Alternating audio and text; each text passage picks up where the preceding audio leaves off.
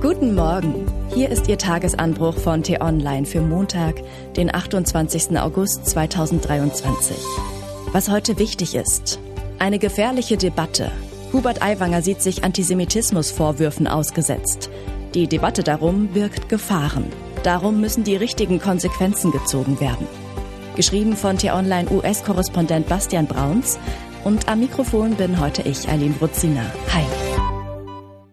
Eine womöglich folgenreiche Recherche der Süddeutschen Zeitung zu Hubert Aiwanger beschäftigt seit dem Wochenende viele Menschen, vor allem in Politik und Medien. Am Ende könnte sogar noch vor der bayerischen Landtagswahl am 8. Oktober die bisherige Koalition aus CSU und Freien Wählern zerbrechen.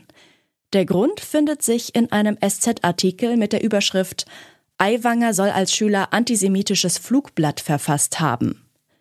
Der Inhalt dieses offenbar mit einer Schreibmaschine aus dem Hause Aiwanger geschriebenen Flugblattes ist eine menschenverachtende und durchweg antisemitische Schande. Zu lesen ist darin von einem fiktiven Bundeswettbewerb mit dem Titel Wer ist der größte Vaterlandsverräter?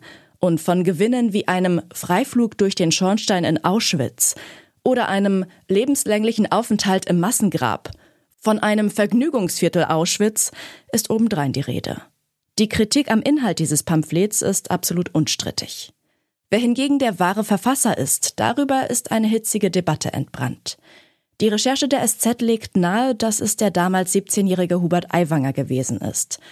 Die SZ beruft sich auf mehrere Zeugen, die den Vorgang in den späten 80er Jahren mitbekommen haben. Was sie aber nicht liefert, ist einen eindeutigen Beweis. Darum steht in der Überschrift des SZ-Artikels auch, Aiwanger soll als Schüler antisemitisches Flugblatt verfasst haben und nicht Aiwanger hat als Schüler antisemitisches Flugblatt verfasst. Insofern ist die Recherche zwar sauber, sie behauptet nicht, dass Aiwanger es definitiv getan hat, aber sie legt es eben nahe und das zu einem heiklen Zeitpunkt, wenige Wochen vor einer entscheidenden Landtagswahl. Die Redaktion hält offenkundig die Indizien für stichhaltig. Ein Lehrer, der damals dem Disziplinarausschuss angehörte, sagte der SZ, dieser habe Aiwanger als überführt betrachtet, da in seiner Schultasche Kopien des Flugblatts entdeckt worden waren, schreibt die Zeitung.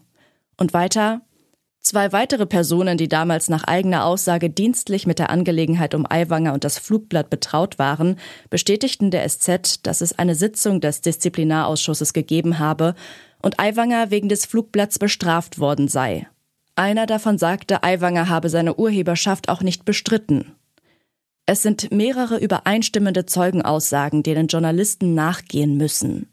Fakt ist trotzdem, wir wissen bis heute nicht, wer die menschenverachtende Schrift einst verfasst hat.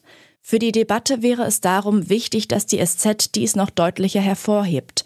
Gerade weil Aussagen darin so widerlich sind, egal wie alt der Urheber war, erfordert die Berichterstattung darüber Gründlichkeit und Transparenz auch in Bezug auf fehlende Puzzlestücke. Die Debatte darüber aber ist hochpolitisch und Folgen einer unvollendeten Recherche werden den Ausgang der bayerischen Landtagswahlen beeinflussen. Die schlimmste Folge wäre, wenn dadurch Kräfte gestärkt werden, die hinter dem Text eine reine Schmutzkampagne gegen Aiwanger vermuten. Was aus diesem Vorgang aber auf jeden Fall entstehen sollte, muss über das Politische hinausgehen. Wir brauchen eine Debatte über den Inhalt dieser fast 40 Jahre alten Hetzschrift, denn das, was im Hause Aiwanger damals entstanden ist, ist keine Jugendsünde. Es ist ein jahrhundertealter, immer wieder neu aufgekochter Hass gegen Juden. Antisemitismus ist lebendig. Er war es Ende der 80er Jahre, als die Hetzschrift entstand und ist es noch heute. Er wird sogar lebendiger. Nicht nur in Deutschland, auch in Amerika ist das zu beobachten. Laut einem gemeinsamen Bericht des Zentrums für Studien des zeitgenössischen europäischen Judentums an der Universität Tel Aviv und der in den USA ansässigen Anti-Defamation League nehmen antisemitische Vorfälle zu. Bedenklich ist vor allem eines. In dem Bericht heißt es ausdrücklich, dass der Antisemitismus der extremen Rechten und der extremen Linken von beiden Seiten in den Mainstream der amerikanischen Kultur und Politik vordringt. Das wiederum ist ein Befund, der auch auf Deutschland zutrifft. Antisemitische Erzählungen waren bei den Protesten der Impfgegner zu beobachten. Sie finden sich bei der Kritik an Israel und sind bei Diskussionen über Migration und Klimawandel zu finden. Ein Motiv, das alle Erzählungen vereint, ist eine globale Elite, die Böses mit uns vorhaben soll.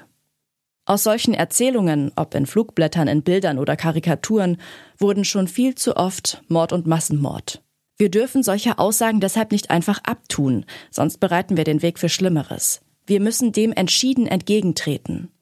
Hubert Aiwanger hätte diese Chance gehabt und er hätte sie nutzen müssen. Was heute wichtig ist. Die dritte Anklage gegen Donald Trump war Anfang August verlesen worden. In der 45-seitigen Schrift werden Trump vier formale Punkte zur Last gelegt. Heute beginnt in Washington die erste Anhörung in dem Fall, dessen Prozess sich über viele Monate ziehen könnte.